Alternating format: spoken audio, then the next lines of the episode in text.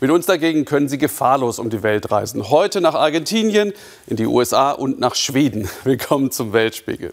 Aber zuerst nehmen wir auch Sie zu Hause mit auf die Lieblingsinsel der Deutschen, Mallorca.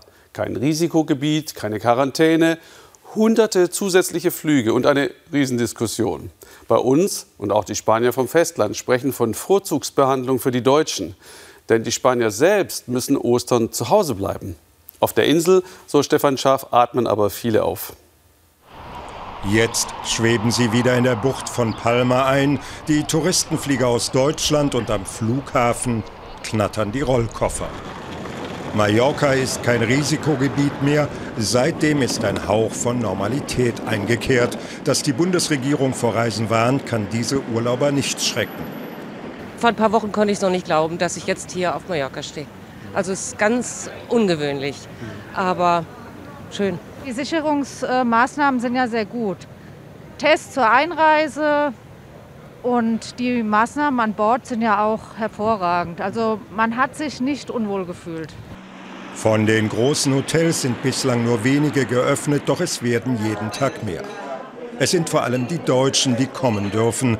Für Hoteldirektorin Tina Ferrer ist es, als feierten sie gerade Ostern und Weihnachten zusammen. Ihre Angestellten können zur Arbeit zurückkehren, ein Lichtblick in der Tristesse der letzten Monate, doch es bleibt immer die Angst vor einem Rückfall. Klar freuen wir uns, aber gleichzeitig müssen wir sehr vorsichtig sein. Wenn wir jetzt nicht alle Maßnahmen strikt befolgen, gefährden wir doch die Sommersaison. Bei den Urlaubern überwiegt das seltsame Glücksgefühl, es nach Mallorca geschafft zu haben, während daheim die Hotels geschlossen bleiben müssen. Darauf prosten sie sich zu. Mit einem schlechten Gewissen?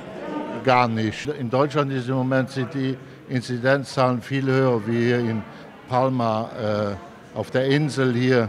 24 Infektionen pro 100.000 Einwohner, die niedrige Inzidenz als schlagendes Argument.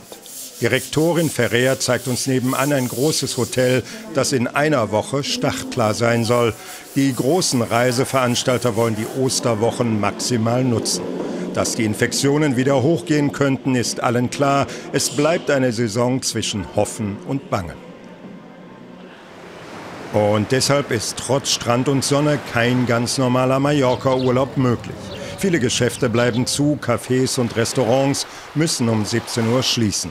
Und es gilt eine Ausgangssperre ab 22 Uhr. So versuchen die Behörden eine kontrollierte Öffnung. Die Altstadt von Palma erwacht langsam wieder zum Leben. Für viele Mallorquiner bedeutet das Aussicht auf mehr Arbeit in den Cafés, Restaurants und Hotels. Wir sind hochzufrieden. Wenn die Sicherheitsregeln eingehalten werden, sind wir glücklich, denn wir brauchen die Touristen. Jede Person mehr bedeutet auch mehr Risiko, aber die Wirtschaft von Mallorca hängt vom Tourismus ab. Jedes Flugzeug ein Hoffnungszeichen. In der spanischen Hauptstadt Madrid sehen die Menschen dies ein wenig anders. Denn Spanier auf dem Festland können noch so angestrengt die Prospekte in der Reiseagentur studieren. Über Ostern dürfen sie ihre Heimatregion nicht verlassen. So soll ein Anstieg der Infektionen verhindert werden. Madrilenen können also nicht nach Mallorca, Deutsche aber schon.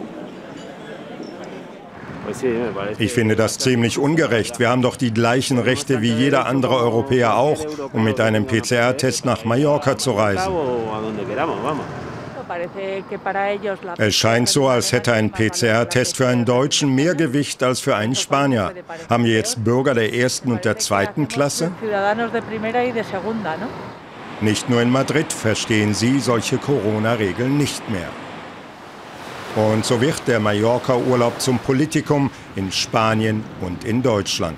Auf der von der Pandemie erschöpften Insel freuen sich die meisten über die deutschen Touristen. Doch sollten die Infektionen erneut stark ansteigen, wäre das fatal für die Insel, für den Sommer und seine Besucher.